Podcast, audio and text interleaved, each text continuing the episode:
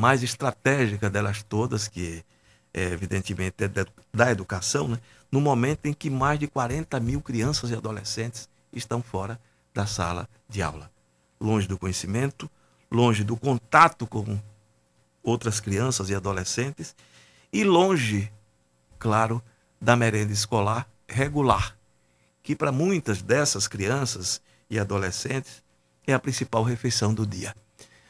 Claro que essa pasta precisa ter prioridade absoluta e deve atuar, imagino eu, em conjunto com a cultura e com esportes. Quem vai para a pasta dos esportes, eu não sei.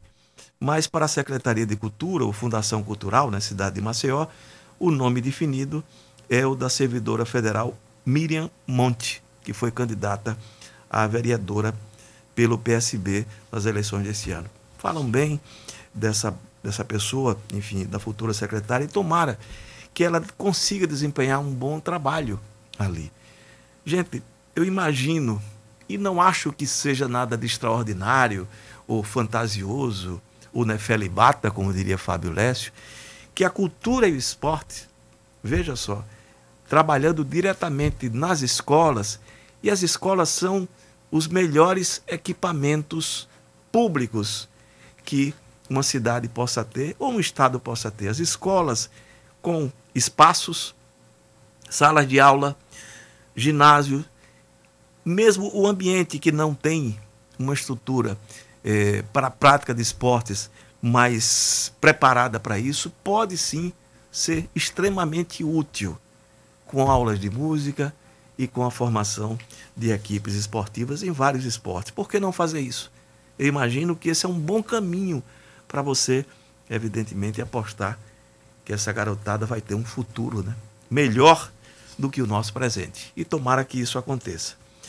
E ontem, o governador Renan Filho, só para lembrar, né, é, anunciou que pode endurecer ou vai endurecer as medidas para conter o avanço da Covid-19. Eu vou repetir o que tenho dito, eu sei que isso chateia muito o secretário de Saúde, Alexandre Ares, e até os palacianos, mas é importante ressaltar que o momento do governador e dele, secretário de Saúde, é de convencimento.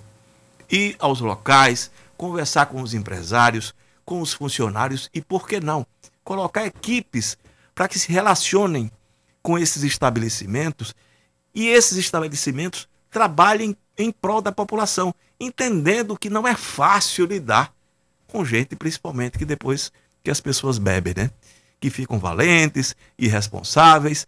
Mas irresponsabilidade, vamos voltar ao tema, quem cometeu, e sabemos que cometeu de fato, foi o próprio governador, foi o secretário de saúde, foi o prefeito de Maceió, que agora, nesse momento, não tem mais autoridade para dizer: olha, vamos fechar. Não tem.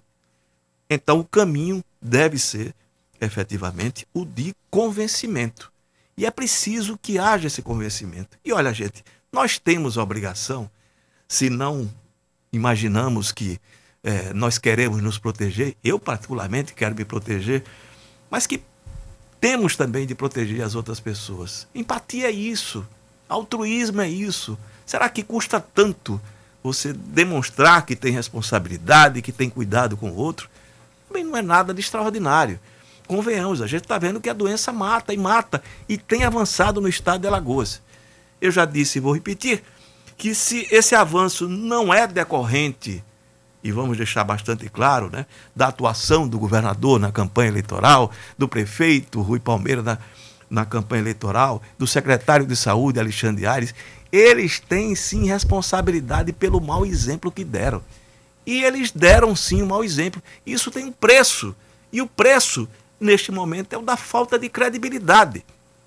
Como um governante que atuou tão bem e atuou tão bem, vamos repetir, durante o momento mais grave da pandemia, depois num gesto ou numa atuação absolutamente infantil, infantilizada, imatura, foi para a rua e fazer festa e gritar e vamos nessa que é bom a beça. Não é assim os sinais de que a pandemia não tinha ido embora estavam evidentes. E agora, materialmente, matematicamente, isso está demonstrado. E era previsível, gente. Será que essas pessoas não liam não via o noticiário do que estava acontecendo já em outros países, com segunda onda. Nada é bacana, temos que eleger prefeito. E aí você coloca em risco a vida da população. Porque coloca em risco. Eu não estou falando individualmente, é o gesto, é o ato, é o conceito do que eles fizeram que tem uma implicação muito ruim para a sociedade. Então, que agora, nesse momento, eles atuem para convencer. Claro, se estabelecer alguma medida, enfim, de endurecimento para o funcionamento dos estabelecimentos, bares eh, e restaurantes, eu estou citando esses porque são os mais evidentes, né? As aglomerações, imaginemos, né, como não vai ser agora no final do ano, que isso não fique exclusivamente na mão dos empresários. Porque eles têm responsabilidade? Tem. Nós temos como consumidores, também temos. E o governo tem. E, lamentavelmente, perdeu a autoridade de dizer: olha, façam isso, porque eu fiz desse jeito também. Por que não fez? Então, o lamentável é isso. Temos um custo hoje que está sendo cobrado né, dos governantes pelos que, que eles fizeram. Os governantes fizeram exatamente assim. Foram irresponsáveis. Irresponsáveis. E como vão exigir responsabilidade dos outros se eles não fizeram o que estão pedindo e garantindo? Foi muito feio foi muito feio, foi imaturo, não tira os méritos do que eles fizeram e estão fazendo, né, para manter uma estrutura de saúde pública para atendimento da população. Agora, mais do que isso, cobrar. Olha, façam. É, fazer como? Peraí. Você imagina o Fábio Lessa recebendo. Espera aí. Olha, vocês têm que fazer isso. Sim. Por que você não fez? Por que você não fez? É lamentável. Olha, gente, a eleição lá na na Câmara Federal, né, ela termina reproduzindo, né? E já falamos ontem, inclusive, né? O fato de Isnaldo Bulhões está confirmado, é o líder do MDB na Câmara Federal.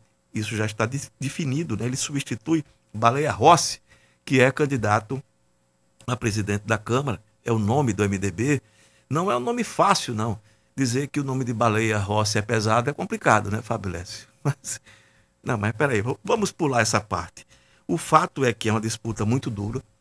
Arthur Lira, que é o candidato do Palácio do Planalto, do presidente Jair Bolsonaro, é, tem demonstrado que tem força e poder. E de fato tem força e poder. A coluna painel da Folha de São Paulo trouxe por esses dias, inclusive, a informação de que ele, para contar com o apoio do Republicanos, que é o partido de Marcos Pereira, né, que era candidato e terminou, entre aspas, desistindo, né, e era engraçado, porque ele era candidato do grupo de Maia, né? Era um dos postulantes à sucessão de Maia dentro do grupo de Maia. Mas saiu para apoiar Arthur Lira. Marco Pereira não é mais candidato. Mas aí também tem o um troco, né? Qual o troco, Fábio Lesse? Pois é, segundo o jornal, eh, ele, Arthur Lira, já garantiu uma vaga no TCU, Tribunal de Contas da União, para os republicanos, em 2022 a negociação de agora já valendo para 2022, porque essa vaga se abre em 2022.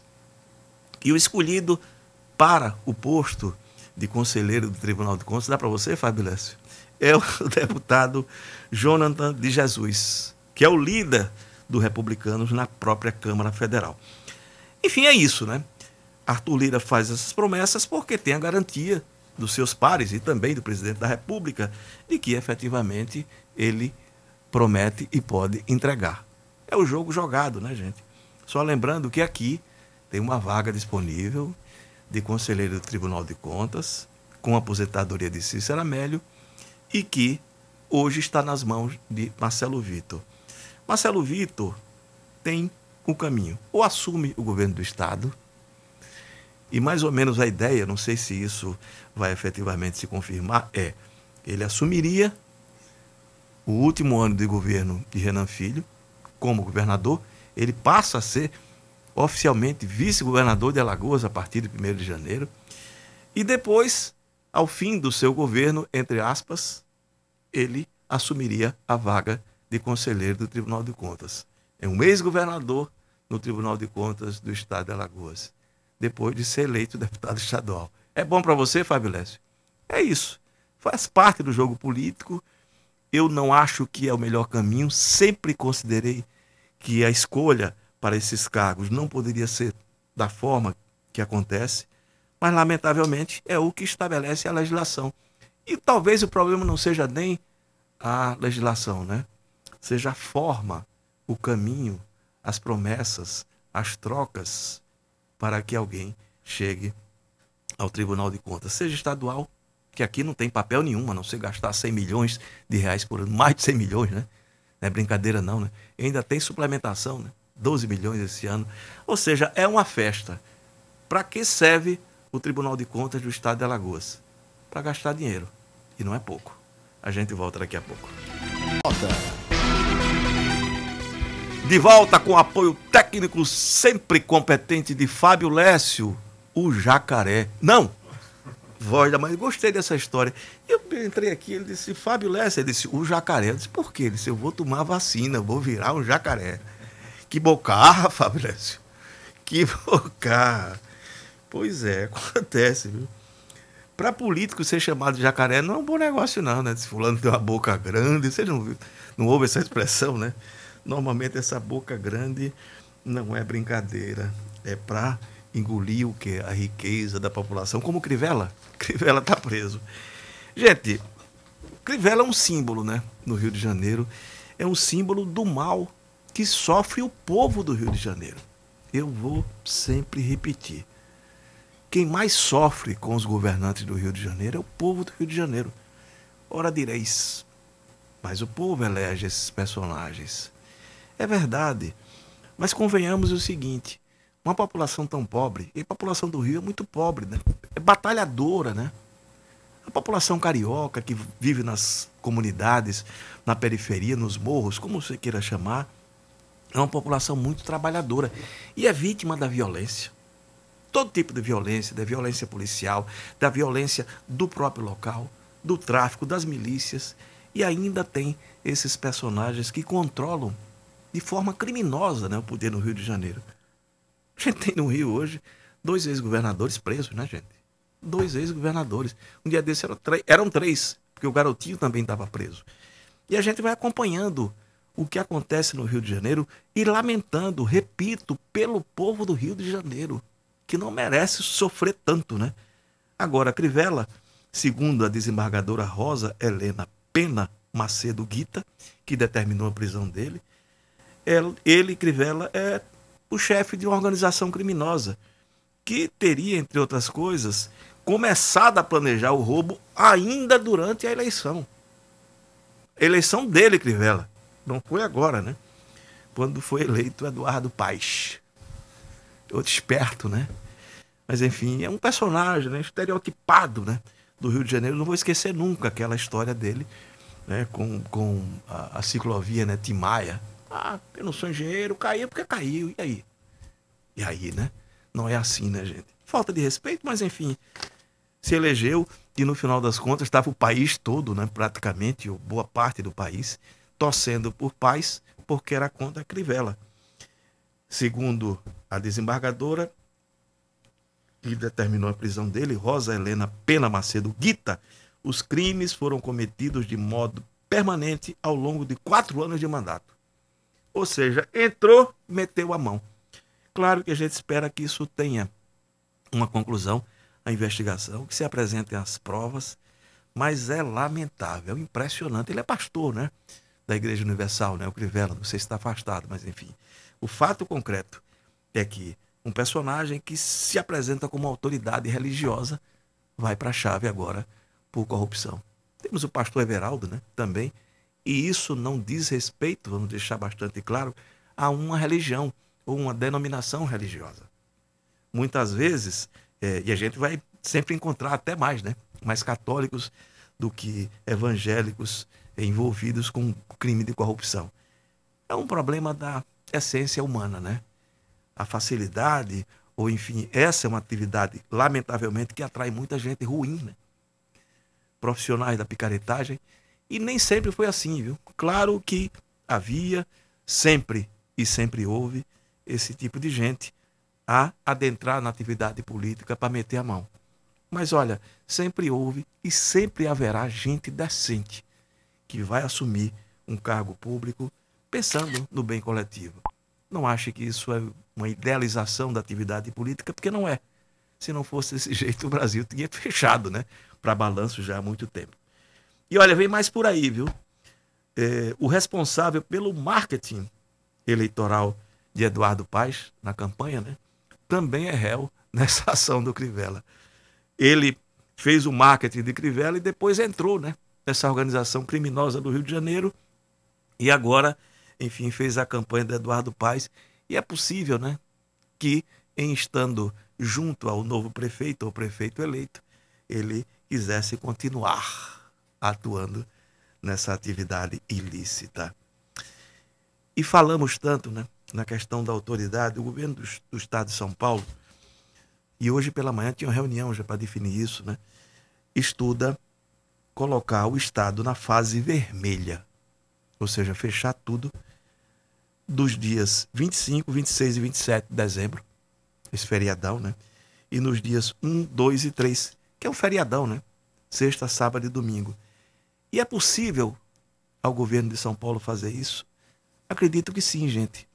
Uma razão muito simples. Independentemente de qualquer coisa, e vou ressaltar aqui o papel do governador João Dória, seja na questão da vacinação, quanto da questão, eh, enfim, do controle né, e da prevenção da pandemia em São Paulo, ele não foi para a rua aglomerar. Ele não participou, o prefeito foi para a rua, fez campanha, Bruno Covas e os outros candidatos. É natural até que isso aconteça, mas ele, governador, preservou a autoridade dele. Porque sabia, e evidentemente, para saber é preciso ter curiosidade em saber e acreditar que a ciência é que deve prevalecer, não só no discurso, mas na prática. Ele, evidentemente, seguiu os conselhos da ciência e se preservou. Não foi para a rua, não aglomerou. E quem aglomerou perde agora autoridade para dizer: faça isso. Porque, evidentemente, alguém vai retrucar. E por que você não fez? Boa tarde, até amanhã com 12 10 Notícias.